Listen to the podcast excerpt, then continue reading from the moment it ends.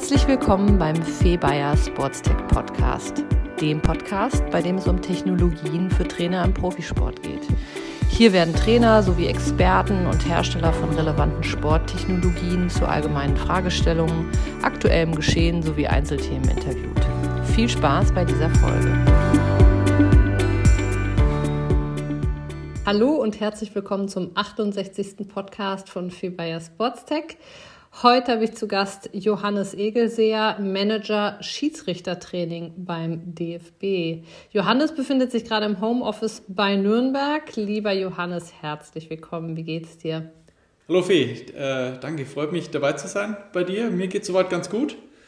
Bin jetzt im Homeoffice, aber auch demnächst mal wieder im normalen Büro. Das sind auch schöne Aussichten für die kommenden Wochen auf jeden Fall. Absolut, das äh, kann ich ganz gut nachempfinden.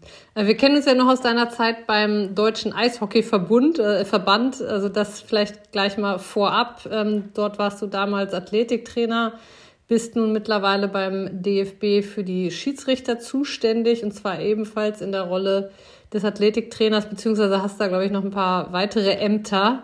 Ähm, es geht so ein bisschen Richtung sportliche Leitung, denke ich, für die, für die Schiris. Ähm, hast da so, so äh, somit eben auch ein sehr umfassendes Aufgabenfeld. Ähm, und wir hatten ja sogar in der Vergangenheit auch schon zwei Schiedsrichter hier im, im Podcast. Ich weiß nicht, ob du das gesehen hattest. Einmal den Robert, der allerdings im, im, im äh, Handball auch international ähm, äh, pfeift und dann vor allem deine Kollegin Sina, ähm, die eben auch beim DFB ähm, arbeitet. Ja, und umso mehr freut es mich jetzt mit dir da einmal so ein bisschen den Schirm überzuspannen und das eben auch nochmal alles aus deiner Perspektive zu hören. Wenn ich gleich anhaken darf, das hat mich auch gefreut, dass du das Schiedsrichter auch äh, bei dir im Podcast hattest, weil die, die sind doch nicht so präsent vielleicht in der Öffentlichkeit oder auch als Sportler. Deswegen habe ich das, habe mich sehr gefreut, auf jeden Fall. Genau, ja. Uns ist ja immer hier auch wichtig, dass wir so möglichst viele Perspektiven mit an den Tisch bringen. Und ähm, ja, da darf das natürlich nicht fehlen. Ähm, genau, vielleicht erzählst du uns zu Beginn einmal, ähm, was, was genau zu deinen Aufgabenbereichen zählt. Ähm, und so ein bisschen mehr, dass man so diese DFB Schiri GmbH besser greifen kann, ja, wie viele Schiedsrichter sind beim DFB tätig, ähm, etc. pp.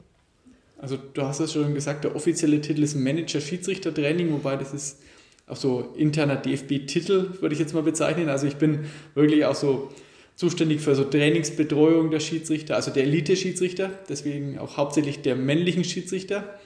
Ähm, bin quasi auch so der Ansprechpartner für die Schiedsrichter, was so das Thema Fitness und Gesundheit angeht. Ähm, dann eben auch dafür zuständig, auch ihr Training zu planen, Training auszuwerten, Daten zu analysieren, sowohl Trainingsdaten, Spieldaten, dann natürlich auch so Leistungstests durchzuführen, damit man überhaupt weiß, dürfen unsere Schiedsrichter erfüllen überhaupt die Anforderungen, dafür in der Bundesliga auf dem Platz zu stehen. Dafür wird die Verantwortung. Und dann sind eben auch noch so viele oder einige administrative Tätigkeiten natürlich in so einem Verband auch zu erledigen, was so Organisation, Trainingslager angeht, was mit den Sportplätzen angeht. Also es ist nicht nur, nicht nur so wie früher beim Eishockey im Kraftraum und auf, dem, auf und neben dem Eis zu stehen, sondern manches sind auch noch nebenbei. Du musst das Ganze genau. drumherum eigentlich organisieren, damit dann ja. das Eigentliche auch passiert, sozusagen. Ja. Genau, ja. Ähm, genau, gib uns noch mal ein Gefühl für die Größenordnung. Wie viele Schiedsrichter sind beim DFB tätig? Also wir haben so, wenn wir so die, also ich bin jetzt für die ersten drei Ligen, die jetzt so professionelle Ligen sind, zuständig. Das sind dann großen und ganzen so 120 Schiedsrichter und Schiedsrichterassistenten, also schon eine große Anzahl, die ich, wenn man jetzt, wenn ich jetzt als Einzelperson bin, äh, verantwortlich bin, doch ein bisschen die Möglichkeit noch übersteigen würde. Es ist aber nicht so, dass ich da alle wirklich in der intensiven Betreuung habe, sondern das sind so verschiedene Level. Mit manchen telefoniere ich wirklich wöchentlich oder auch mehrmals in der Woche und andere, die bekommen nur meine Trainingsempfehlungen und können dann sich rauspicken, was sie für sich für sinnvoll erachten. Ähm, da stuft sich das alles ein bisschen ab. Bei manchen, wie gesagt, manche, da weiß ich jeden Tag, was, was sie tun und die kriegen von mir gesagt, was sie tun und andere mhm. sind ein bisschen freier in ihrer Gestaltung. Verstehe. Ähm, ist es richtig, dass der Schiedsrichter äh, sein kein Vollzeitjob ist, sondern dass die alle nebenbei noch einen anderen Job haben? Also bei uns ist es tatsächlich so, dass es kein Vollzeitjob ist. Wobei jetzt gerade die, die in der ersten und zweiten Liga, die arbeiten keine 40-Stunden-Woche mehr im Büro, mhm. sondern vielleicht noch Teilzeit und die brauchen okay. aber auch die Flexibilität von ihrem Arbeitgeber. Aber ja. es ist trotzdem, vielleicht jetzt passender zu deinem Podcast auch, es ist trotzdem auch Schiedsrichter sind Sportler, sind Athleten. Äh, ich habe es neulich, hat einer von meinen Schiedsrichter gesagt, ähm, Schiedsrichter sind Teil des Fußballs und sie sind auch Sportler und ihre Sportart ist eben Schiedsrichter sein. Mhm. Ja, ja, geht doch auch, äh, gehört doch jede, äh, jede Menge Training auch dazu. Das hatten wir auch bei Sina ja schon oder auch bei Robert gesehen. Ähm, Sina hat ja auch noch einen anderen Job, Robert auch. Also genau, so kenne ich es eigentlich auch. Und natürlich ist es manchmal durchaus, gerade wenn du international äh, dann auch noch pfeifst, eine große Herausforderung, das alles zusammenzukriegen. Ähm, jetzt, jetzt schaust du ja eher aufs Athletiktraining im Speziellen, was natürlich jetzt auch äh, vor so einem Hintergrund eine große Herausforderung ist. Du hast eine relativ heterogene Zielgruppe dahingehend, dass eigentlich alle weitestgehend an anderen Orten sind, in einem anderen Kontext ähm, ja noch andersartig sozusagen eingebunden mhm. sind in anderen Jobs. Ähm, und ähm, ja, du da, glaube ich, eine, eine, eine große Herausforderung hast, das irgendwie alles zusammen zu äh, koordinieren und da zu unterstützen. Erzähl uns doch mal so ein bisschen wirklich äh, von der athletischen Seite her, wie du die betreust und, und was da vielleicht auch ähm, ja, auf Basis der Erfahrung, die du bisher so gesammelt hast im Sport, ähm, für, für eine Philosophie bei dir dahinter steckt. Also der, man, man, kennt sicherlich die Entwicklungen im Fußball in den letzten 15, 20 Jahren, dass der Fußball immer athletischer geworden ist. Und das kann man auch eins zu eins für die Schiedsrichter auch so unterstreichen. Also es mag vielleicht so Ende der 90er noch ausgereicht haben, dreimal in der Woche einen lockeren Waldellauf zu machen und dann Bundesliga zu pfeifen. Aber das reicht mittlerweile einfach nicht mehr. Also wir sehen das bei uns wirklich an den Daten knallhart. Die sind, die decken sich eins zu eins mit denen der, der Spieler äh, je nach Position sogar auch durchaus auch höhere, höhere Belastung äh, im Spiel für die Schiedsrichter. Also wer da, nicht, wer da nicht regelmäßig trainiert und zwar auch nicht nur einseitig trainiert, sondern eben auch alle konditionellen Aspekte, der wird da auf dem Niveau einfach langfristig auf der Strecke bleiben. Und vor allem, was bei uns eben auch, was man immer im Blick haben muss, bei den Schiedsrichtern, die Karriere dauert halt eben bis 45, 46, 47. Also das ist bei uns so die spezielle Herausforderung ja, im Vergleich ich, zu, zu den Spielern. Sagen. Wollte ich gerade also, sagen, das ist natürlich schwer für, ich sag mal, einen 40-Jährigen noch das athletische Niveau von einem 25-Jährigen abzurufen. Ne? Ja. Und da merken wir halt auch, also da geht es auch darum, diese, äh, diese athletische Ausbildung eben auch voranzutreiben. Das ist, wenn mhm. bei den Spielern, die haben das über die Nachwuchsleistungszentren und wir müssen es quasi erst so im Mitte der 20er Jahre dann erst einmal beginnen, hier wirklich auch was aufzubauen um dann eben auch die körperliche Robustheit eben auch zu entwickeln, um eben dann einfach noch 20 Jahre auf dem Niveau sich eben auch bewegen zu können. Und das ist auch, das spiegelt sich auch so in meinem Athletiktraining auch von den Grundsätzen, nach denen du gefragt hast, auch, auch wieder. Also wir Athletiktrainer haben immer die, also die, den Ansatz, zuerst wollen wir mal dafür sorgen, dass sich unsere Athleten nicht, nicht verletzen.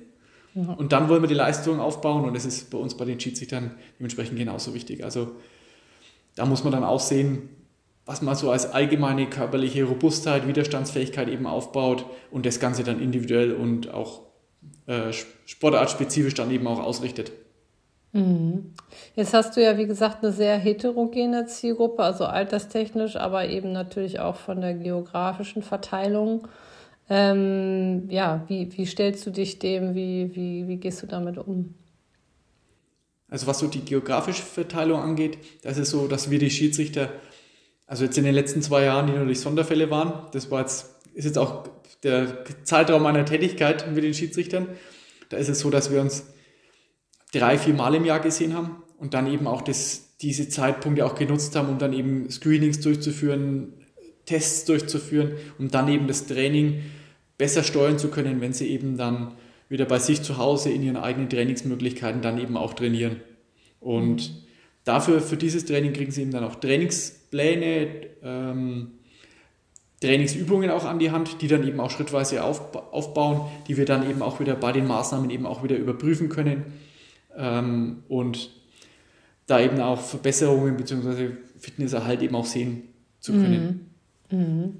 Jetzt ähm, habt ihr einerseits ja auch ein spezifisches Anforderungsprofil, da würde ich jetzt als nächstes gerne mal ein bisschen mit dir darüber sprechen und natürlich dann auch am nächsten Schritt darüber sprechen, wie sich das dann auch im Trainingsplan äh, niederlegt oder, oder darstellt. Äh, das hatten wir ja auch kurz im Vorgespräch schon angerissen.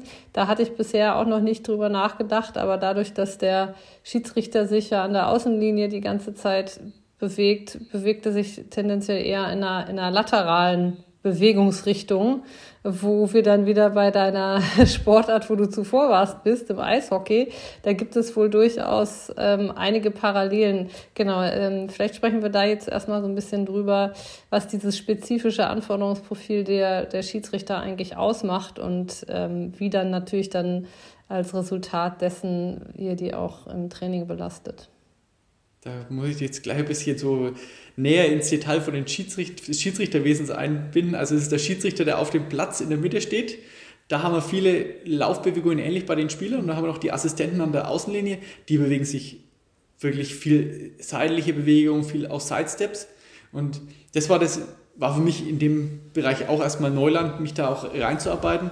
Und es ist aber doch auch, ich habe da viele Parallelen auch zum Eishockey auch gesehen, gerade von den Anforderungen, oft arbeiten aus einer tiefen Position raus, eben laterale Bewegungen, dann eben Übergang auch in den, in den Sprint und einfach auch über diese, diese Haltemuster eben auch dementsprechend auch eine gewisse Verletzungsanfälligkeit, aber dann, was Verletzungsanfälligkeit angeht, da kann man dann vielleicht auch einen Übertrag aus den Präventionsprogrammen aus dem Eishockey auch sehen, dafür die Assistenten auch zu nehmen. Mhm. Aber da sehen wir wirklich auch einfach viele Sprints aus dieser Position, werden wir bei den Schiedsrichtern auch deutlich höheren Ausdauereffekt auch sehen. Viel Läufe, aber eben auch dementsprechend natürlich auch Sprints. Also wenn du dir mal anschaust, wie äh, RB Leipzig beispielsweise spielt, Balleroberung, weil sofort Blick nach oben, Ball nach vorne. Wenn da der Schiedsrichter zu lange wartet, dann steht er eben 40, 50, 60 Meter weit weg. Und dann muss das Auge schon richtig geschult sein, um dann noch die richtige Entscheidung ja. treffen zu können. Ja, ja, ja. Insofern sind das natürlich auch äh, ähnliche Anforderungen an Reaktionszeiten und, und Geschwindigkeiten und Agilität und alles, was dazu gehört. Ähm, wie spiegelt sich das jetzt im, im Trainingsplan wieder, im, im Training? Also wir versuchen das im, im Training, versuchen wir die Anforderungen des Spiels immer auch wieder abzudecken.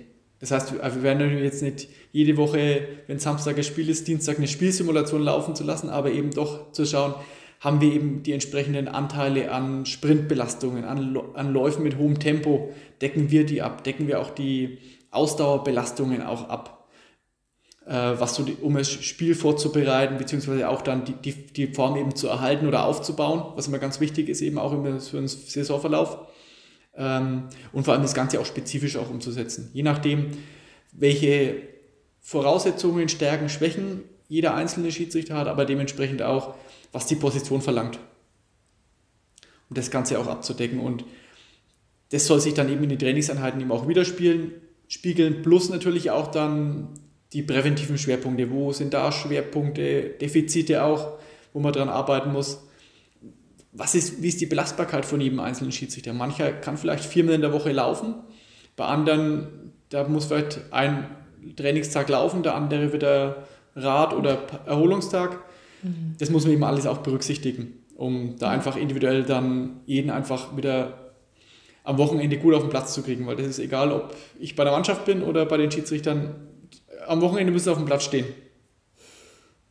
Ja, das heißt, es ist, hört sich sehr, sehr hoch individuell an, vielleicht sogar noch individueller, als es bei den Spielern selbst geschieht.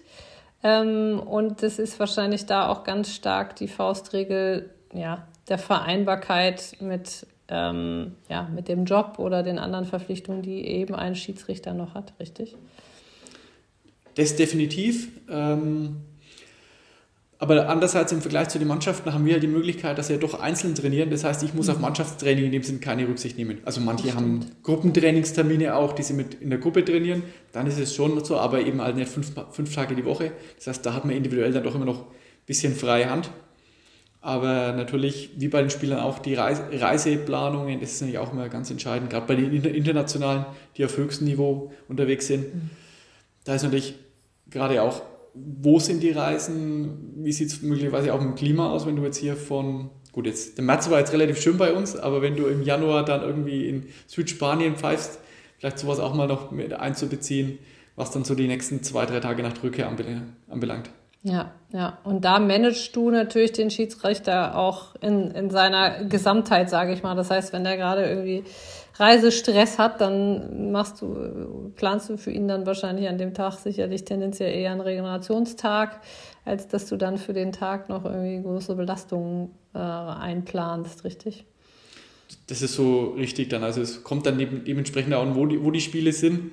Also mhm. wenn jetzt jemand ähm, von Paris nach Frankfurt reisen kann, dann kann man an dem Tag natürlich ein bisschen mehr machen. Wenn er natürlich aber vielleicht eher so in, in der italienischen Provinz unterwegs ist und, und nochmal zehn Stunden unterwegs ist, dann ist vielleicht der Ruhetag prinzipiell die bessere Wahl und das Regenerationstraining dann auf den nächsten Tag noch zu verschieben. Was natürlich dann auch wieder äh, Auswirkungen auf die weitere Trainingswoche hat. Ja, das bedarf ja echt einer, einer großen Kommunikationsaufgabe. So, wie kann man sich das vorstellen? Telefonierst du einfach mit jedem Einzelnen da sehr viel oder schicken die dir genaue, detaillierte Pläne von, von ihren Wochen, damit du dann sozusagen auf der Basis äh, das Training mit denen gestalten kannst? Oder wie kann man sich das vorstellen in der Zusammenarbeit?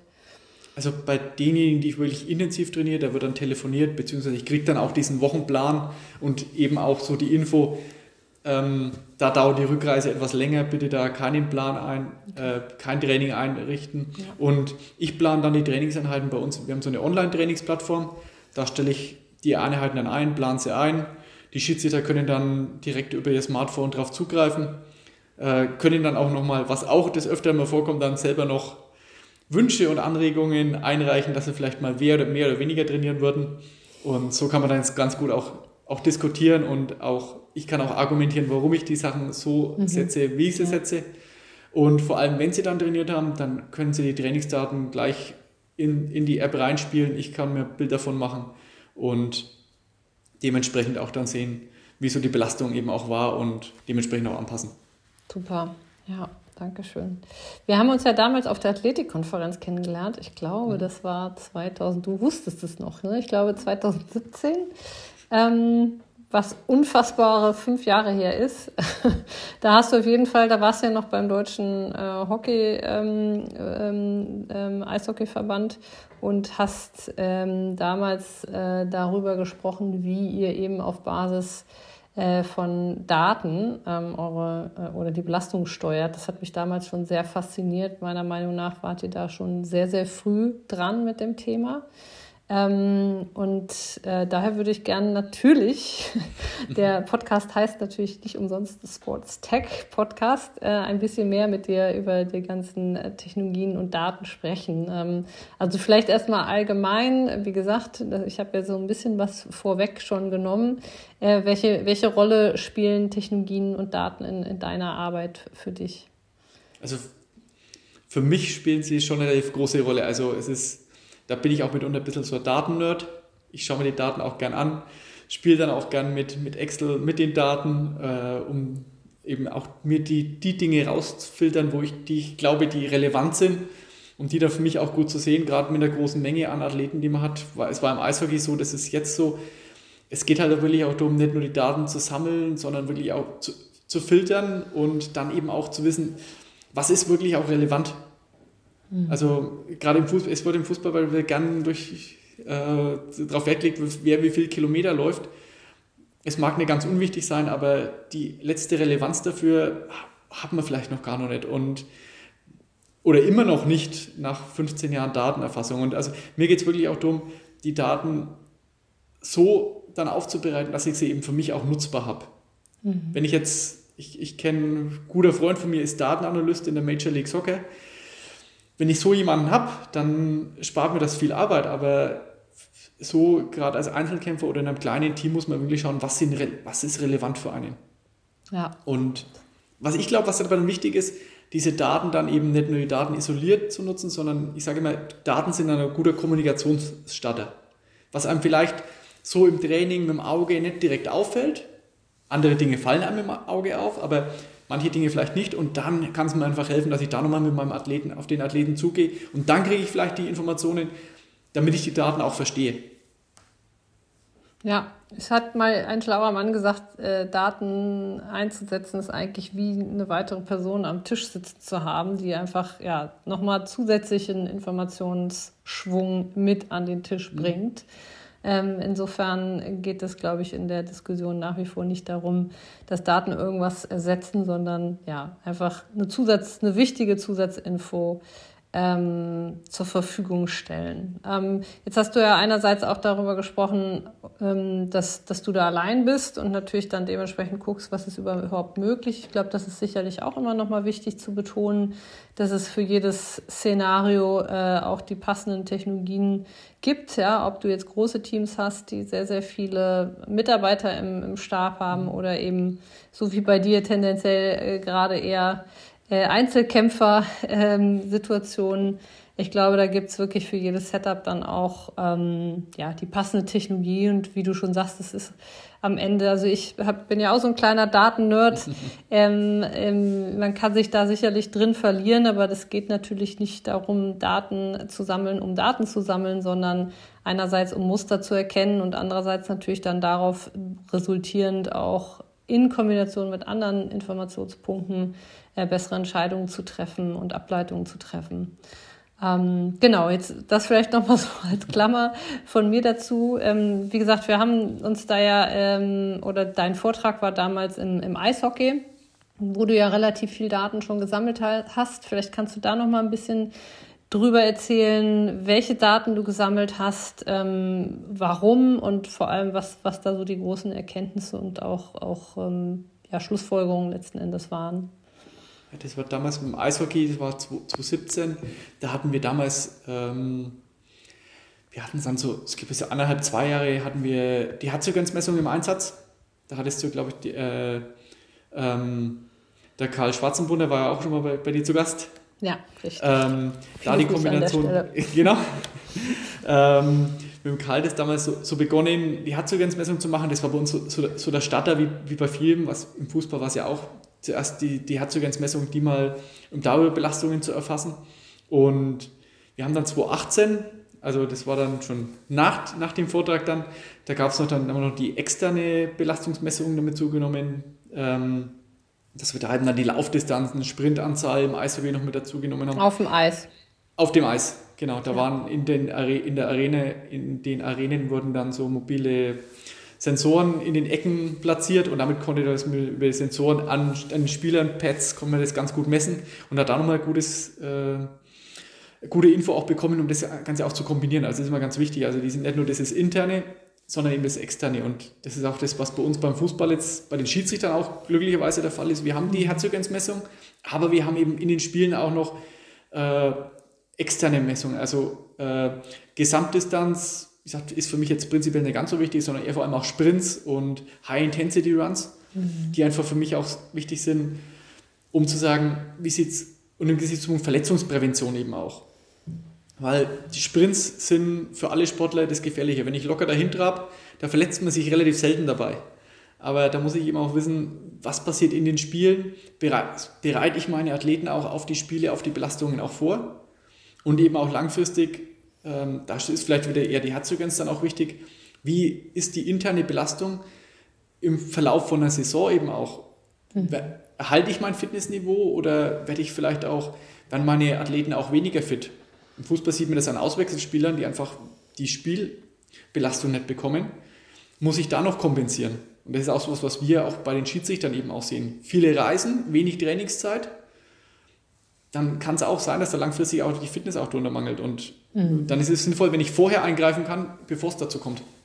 Ja, das heißt, du siehst, äh, kann man das schon so sagen, man sieht tendenziell natürlich über den Verlauf einer Saison schon ja, eine, eine sinkende Fitness und ihr versucht natürlich dann auch aktiv mit euren Belastungsmöglichkeiten da, dagegen einzuwirken.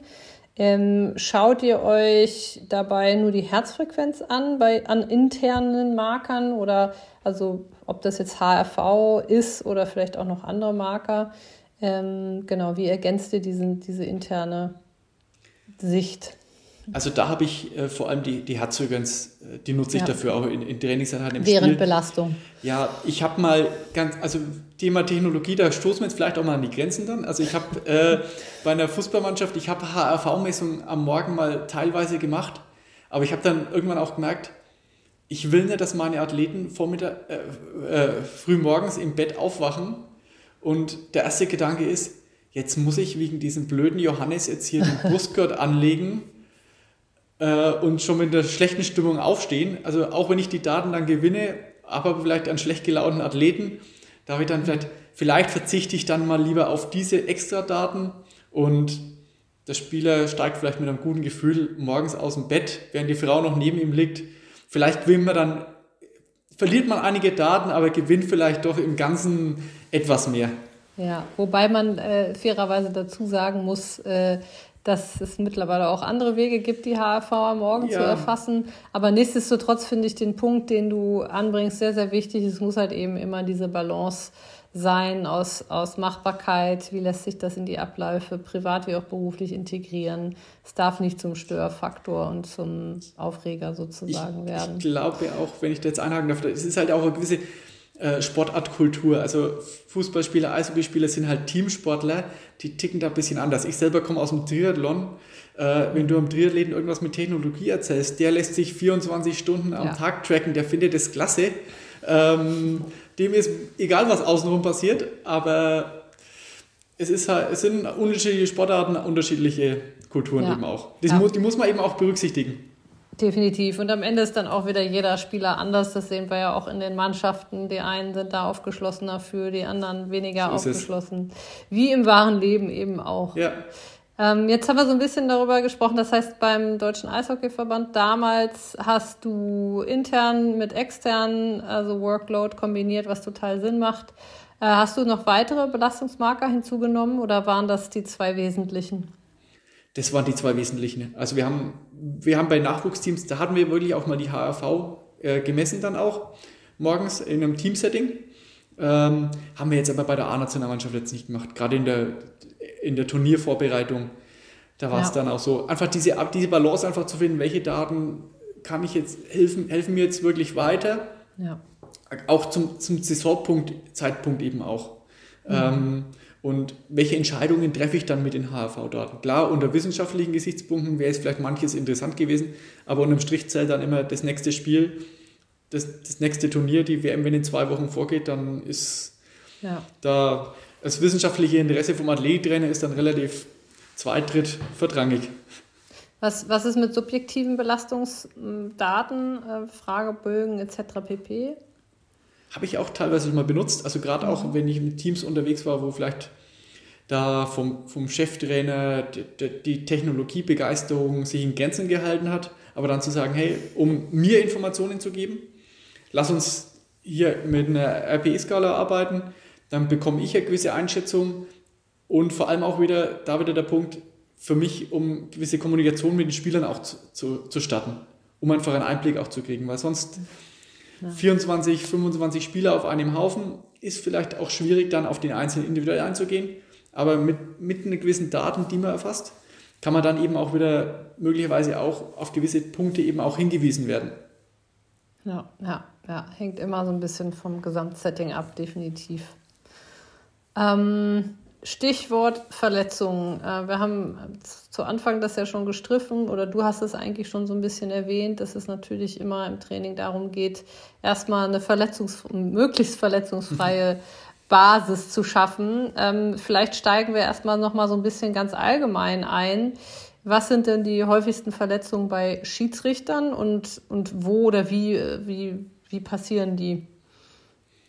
Also wir haben da jetzt zu dem Thema Verletzungen bei Schiedsrichtern, da gab es so ein paar vereinzelte Studien. Wir haben da jetzt bei uns im Rahmen vom, von den DFB-Schiedsrichtern jetzt die letzten zwei Jahre die Studie, also die interne Studie läuft auch noch, äh, mal versucht das Ganze auch zu erfassen.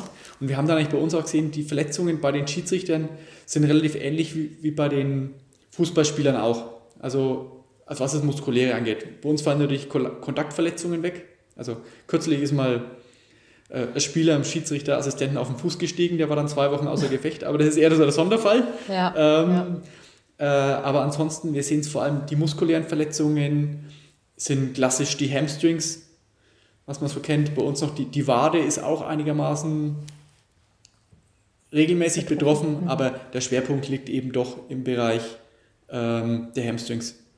Mhm, okay, die, und das die, ist die sicherlich äh, höhere Verteilung, ganz klar, im, äh, also oder Verletzungsursache eher im Spiel als im Training, nehme ich mal an. Hauptsächlich im Spiel. Ja. Sowohl Spiel als auch Training. Ja, okay. Genau. Ja. Aber das ist also, dass die Hamstrings eben auch im Fußball auch äh, die hauptbetroffene Muskulatur sind, das deckt sich eben auch bei uns. Mhm. Also da sehen wir auch wirklich äh, Ähnlichkeiten, was sich eben darüber auch äh, begründen lässt. Unser Bewegungsmuster ist ähnlich, die Belastungsanforderung ist ähnlich, äh, hohe, Sprint, hohe Sprintanzahl und dann sind eben auch, ist die Oberschenkelrückseite eben auch irgendwann, kann sie eben durchaus auch an ihre Grenzen kommen. Ja, absolut. Jetzt hast du von dieser internen äh, Studie schon berichtet, beziehungsweise berichtet wäre zu viel gesagt. Du hast sie angedeutet. Ähm, was kannst du darüber berichten? Ähm, was, was seht ihr da schon für, für Auffälligkeiten, für, für Muster? Was genau untersucht ihr da? Ähm, wir haben vor allem auch äh, ermittelt, wie so die Ausfallzeiten auch sind für die Verletzungen und ob es dann auch Korrelation gibt Richtung des zunehmenden Alters. Mhm. Und war bei uns auch in gewissem Maße zu sehen, wie statistisch äh, signifikant das ist. Da müssen wir noch ins Detail gehen. Aber für uns war vor allem wichtig, auch zu sehen, hey, ist es einfach, wie ist das Verletzungsmuster und nachdem wir auch gemerkt haben, es deckt sich auch mit dem Fußball, natürlich dann eben auch, welche Präventionsprogramme und Maßnahmen kann ich darüber eben auch entwickeln und wo sind eben auch für uns Eingriffsmöglichkeiten, um einfach zu sagen, wie kann ich diese Verletzungszahlen eben auch reduzieren? Weil das ist das Entscheidende. Nur zu wissen, dass ich, dass ich eine Verletzungsgefahr habe, ist das eine. Ähm, aber ich muss dann eben auch wirklich auch effektiv was dagegen auch tun. Und glaube ich, da sind wir jetzt so seit im letzten Jahr auf einem guten Weg und hoffen, dass sich das irgendwann auch bei uns auch widerspiegelt. Mhm. Kannst du da noch ein bisschen mehr darüber erzählen? Weil das ist ja gerade sehr, sehr spannend. Also ich weiß jetzt nicht, wie groß die, die Stichprobe ist. Wahrscheinlich alle bei euch registrierten Schiedsrichter, aber gerade weil, weil ihr ja auch so eine heterogene Gruppe habt. Also ihr habt ja unterschiedliche Altersklassen, ihr habt weiblich wie auch männlich, ihr habt auch äh, Schiedsrichter mit unterschiedlichen Belastungsprofilen im Hintergrund und Reiseanforderungen ohne jetzt auf irgendeine wissenschaftlich verbindliche Aussage zu pochen, was, was kannst du denn da unter dem Deckmantel äh, schon ähm, mit uns teilen an Auffälligkeiten einfach, die ihr seht? Also, also eine Auffälligkeit natürlich mit höherem Alter steigt durchaus auch das Verletzungsrisiko, also sowohl für Muskelverletzungen, aber gerade auch für Sehnenverletzungen. Ähm, da arbeitet bei uns jetzt gerade der medizinische Bereich jetzt auch daran, da noch gewisse Screening-Verfahren eben auch noch einzubinden. Ist es aber nicht, das medizinische ist dann nicht so ganz mein Fachgebiet, was die Sehnenverletzungsanfälligkeit angeht. Also mein Hauptaugenmerk äh, liegt jetzt auf den Hamstrings und da haben wir jetzt eben seit dem letzten Jahr eben Testverfahren, gerade für, den, für die externischen Kraftfähigkeiten der Hamstrings äh, jetzt mit eingebunden, weil darüber ist ja doch mittlerweile die Forschungslage relativ gut, dass darüber über eine Kräftigung, Stärkung der Hamstringstärke, dass man da eben dann auch die Verletzungszahlen reduzieren kann. Da sind wir jetzt mhm. gerade dabei. Also was wir jetzt gemacht haben, das zu testen, dann dementsprechend auf den Werten auch individuelle Trainingsempfehlungen, Trainingsprogramme auch zu erstellen. Da eben auch dann zu sehen, wie, stark ist da einfach jemand, welche Trainingsübungen machen für ihn vermutlich auch Sinn. Und aber da sind wir jetzt auch gerade so dabei. Wir haben jetzt dafür gewisse Schwellenwerte für unser Risikoprofil, die wir jetzt aber noch aus dem Fußball übernommen haben.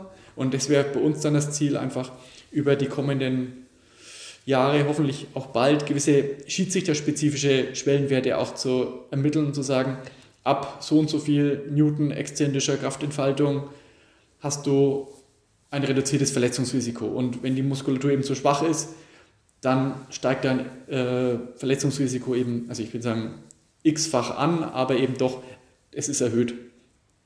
Mhm. Und ob wir da gewisse Zusammenhänge auch sehen, um das eben dann auch wirklich in individu noch individuelle Programme umzusetzen.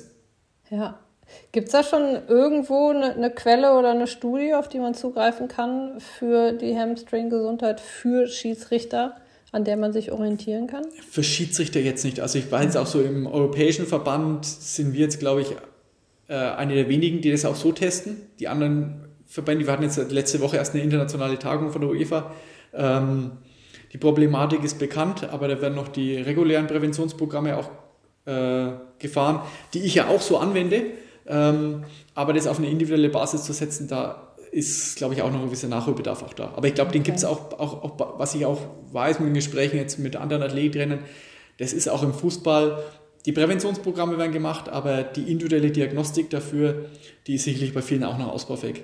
Ich habe da deswegen auch, also so, so meine, meinen größten Austausch hatte ich jetzt auch mit äh, Kollegen aus der Major League Soccer, ähm, die da schon länger dran arbeiten und die auch relativ, was auch ein Vorteil ist, relativ offen auch mit den Daten auch umgehen, mit Werten, die sie auch, auch sehen. Also aber das sind die Schiedsrichterkollegen. Äh, ja. Nee, Fußball, Fußballverein. Ach so, okay. Genau. Also das war von, ich war, bin recht länger schon mit, dem, mit den Seattle Sounders äh, mhm. verbunden, die über Seattle, Microsoft natürlich relativ viel auch, was Daten angeht, sehr affin dafür ja. sind, das ja. zu sammeln. Das ist nämlich auch Kultur dementsprechend da oben im Nordwesten. Und darüber viele Werte bekommen dann von so zwei, drei anderen Vereinen. Und da ist einfach auch die Bereitschaft auch zu teilen und zu sagen, hey, wenn wir alle drüber reden, dann werden wir besser. Ähm, das hilft dann auch weiter. Wenn jeder so in seiner eigenen Blase ist, vielleicht kommt er so ein bisschen weiter, aber es ist, wenn wir unter dem Gesichtspunkt, dass wir alle unsere Athleten irgendwo verletzungsfreier machen wollen, da ist einfach wichtig, auch sich über sowas auch auszutauschen. Ja, ja, definitiv. Das ist ein ganz, ganz zentrales Thema, was du da ansprichst. Das hatten wir auch schon hier im Podcast das eine oder andere Mal behandelt, dass, ja, dass die Deutschen da, glaube ich, noch ein bisschen weniger sich öffnen können, äh, weil wir alle am Ende davon profitieren. Und das ist ja auch, äh, um den Kreis dann zum Podcast zu schließen, das ist ja auch so ein bisschen das, was wir mit diesem Podcast versuchen, einfach ja, mehr Wissen auch ganz bewusst sportartübergreifend zur Verfügung zu stellen. Ähm, du hast jetzt eben auch gerade davon gesprochen, dass es auf der diagnostischen Seite eben noch nicht so ist, wie es sein könnte. Ähm, ihr ähm, testet nichtsdestotrotz. Kannst du da so ein bisschen noch mehr erzählen, wie ihr im Screening, im Monitoring vielleicht sogar auch vorgeht? Wie oft testet ihr? Haben die alle individuelle Baselines, dass ihr dann eben die Abweichungen erkennen könnt, ob das jetzt im Return to Play oder eben auch in der Belastungssteuerung ist?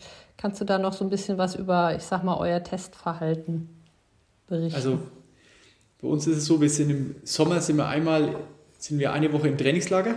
Da fahren wir, haben wir, das ist bei uns dann auch so ein bisschen so die Testwoche, sowohl die Leistungstests, die Leistungsprüfungen, ähm, aber dann eben auch die Screenings und auch so Krafttests. Da ermitteln wir eben auch so die Baseline. Eben auch guter Stichwort von dir mit Return to Play, dass wir eben auch da solche Dinge wie Y-Balance-Test, dann haben wir noch so für die Bewegungsanalyse, gibt es von den UEFA aus, der Schiedsrichter, aus dem Schiedsrichterbereich so einen 20 Übungen Test, den haben wir dann einfach für uns übernommen. Der eine Test mag sinnvoller sein wie der andere möglicherweise, aber ist für uns auch eine gewisse Baseline. Und dann sowas wie jetzt Hamstring-Stärke, die wollen, testen wir auch im Saisonverlauf, wenn wir zusammenkommen. Oder geplant, so viel. Das in welchem, so, so, in welchem Turnus?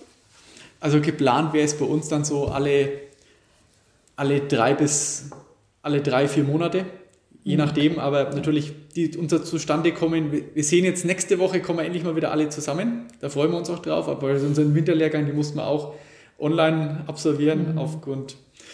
So ist es halt gerade. Ähm, aber das wäre schon das Ziel, solche relevanten, gewisse relevanten Daten, die auch schnell und einfach zu erfassen sind, die auch regelmäßig auch abzuprüfen.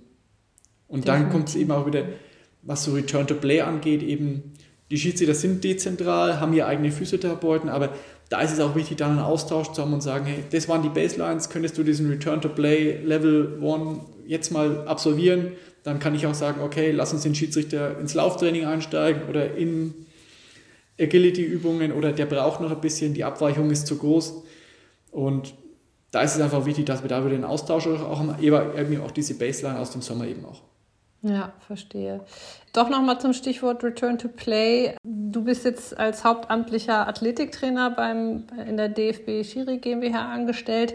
Gibt es denn neben dir noch äh, weitere, ich sag mal, Betreuer am Schiedsrichter, also eben dementsprechend gegebenenfalls Physiotherapeuten oder eben auch Reha-Training? Oder ist das tatsächlich dann immer alles jeweils, ich sag mal, dezentral und individuell? Ähm, wir haben auch ein größeres Physiotherapeutenteam. Also ich habe neben mir noch eine, äh, quasi unsere verantwortliche Physiotherapeutin. Dann haben wir noch so ein Physiotherapeutenteam von vier Physiotherapeuten die eben auch deutschlandweit ein bisschen so leicht verstreut sind.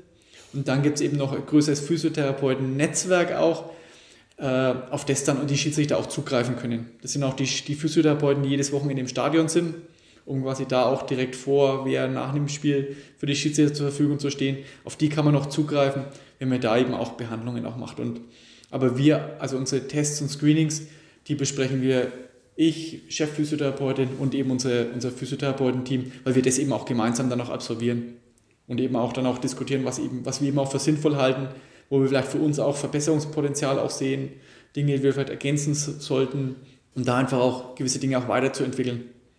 Mhm, ja. Jetzt stellt sich ja jemand die ganze Zeit wahrscheinlich die Frage, DFB Schiri GmbH, wie weit ist oder wie groß ist der Overlap, wie groß ist die Zusammenarbeit mit der DFB Nationalelf beziehungsweise auch mit der DFB Akademie. Ähm, genau, vielleicht gibt es uns da auch noch mal zum Abschluss eine, eine kleine Einordnung. Also das ist jetzt so diese die DFB Akademie, das ist das, was ich, worauf ich mich jetzt besonders freue. Jetzt, also wir sind die, ist jetzt in Frankfurt gerade die der Umzug läuft gerade, etliche Abteilungen sind schon eingezogen, aber wenn wir jetzt quasi dieses neue, diese neue DFB-Zentrale mit den Trainingsmöglichkeiten, Trainingsplätze, Kraftraum auch haben, dass da einfach auch die Vernetzung zwischen den Bereichen, dass die auch noch deutlich besser wird, wenn wir alle unter einem Dach auch sind. Plus natürlich auch die Möglichkeiten, die man vor Ort eben auch hat. Wir waren ja bisher neben den anderen Sportverbänden in Frankfurt angesiedelt, äh, quasi, das war nur ein waren ja nur Bürogebäude und jetzt können wir wirklich auch deutlich mehr in der Praxis auch noch arbeiten. Das trifft für die A-Nationalmannschaft zu, das trifft für die U-Nationalmannschaften und für uns dann auch natürlich auch zu, wenn wir einfach auch, wenn wir bei uns Maßnahmen eben auch haben, dass wir dann eben auch diese Dinge alle nutzen können, um da eben auch noch, noch besser zu werden, aber natürlich uns, um uns auch besser zu verknüpfen auch. Ja, macht, macht äh, total Sinn und ist, glaube ich, auch ganz, ganz wichtig, dass viele wissen, was äh, unter dem DFB-Dach ist, äh, ah ja, einfach besser zu verknüpfen und zusammenzuführen. Wir an der Stelle auch nochmal ein redaktioneller Hinweis. Wir hatten ja den Sebastian Koppers vom DFB Tech Lab ähm, auch schon hier zu Gast. Äh, frag mich nicht in welcher Folge. Ähm, viele Grüße an Sebastian an der Stelle. Aber genau, der macht ja auch, leistet auch eine groß, großartige Arbeit, um eben auch das Thema Technologie im deutschen Fußball voranzubringen und eben auch da ein zentrales Angebot äh, ja nicht nur für den DFB und die Nationalelf zu stellen, sondern eben auch für die Vereine. Insofern äh, gehe ich davon aus und hoffe natürlich, dass, dass ihr dann auch von dem Angebot profitieren könnt. Aber um da auch nochmal den Bogen zu spannen, ich glaube, es war bei den einleitenden Worten schon dabei. Deswegen finde ich es gut, dass du jetzt auch Schiedsrichter oder jetzt auch mich hier zu Gast hast, dass wir halt auch als Schiedsrichter, ich bin kein Schiedsrichter, aber ich bin Teil ja. des Teams, eben auch äh, ins Bewusstsein auch kommen. Schiedsrichter stehen halt nicht nur am Seitenrand oder leiden Spiele aus dem Mittelfeld, sondern Schiedsrichter sind auch Sportler, sind Athleten und bei uns tut sich was, wir können Inputs geben, wir sind auf Inputs angewiesen und das ist und so können wir uns einfach vielleicht alle auch weiterentwickeln. Ja, definitiv. Und was bei euch, wie ich finde, sehr, sehr spannend ist, ist einfach die ganz offensichtliche Heterogenität, also was, was das Alter betrifft, was das Geschlecht betrifft, aber natürlich auch die geografische Heterogenität. Ähm, insofern, wenn du diesen, diese interne ähm, Studie, die ihr da durchführt, Gibt es irgendwas, was dazu veröffentlicht wird, wo oder wo wir vielleicht auch noch mal irgendwas nachlesen können? Das sind ja sicherlich sehr spannende Einblicke. Wir sind noch dran und mit dem verantwortlichen Mediziner habe ich nächste Woche auch bei unserem Lehrgang auch längeres Gespräch. Da werden wir uns sicherlich darüber austauschen, wie da der Stand ist, äh, welche Daten wir noch mit einbinden können, was Sinn macht. Ich halte dich auf dem Laufenden. Genau, aber falls was veröffentlicht wird, dann findet man das eventuell auch auf der DFB-Seite, richtig? Davon ist auszugehen. Ja, wunderbar. Wunderbar, Johannes, dann sind wir auch schon wieder am Ende der Folge. Das war äh, ein sehr kurzweiliges Gespräch und auch für mich wieder sehr, sehr spannend, äh, spannende Aspekte. Und ja, vielen Dank für deine Zeit und auch schön, dass wir in, in dem Kontext jetzt auch mal einen Austausch hatten.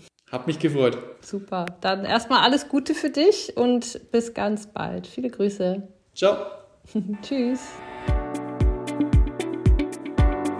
Und zu guter Letzt noch in eigener Sache, wenn euch unser Podcast gefällt, dann hinterlasst uns doch eine Bewertung im App Store. Wir freuen uns sehr darüber. Viele Grüße.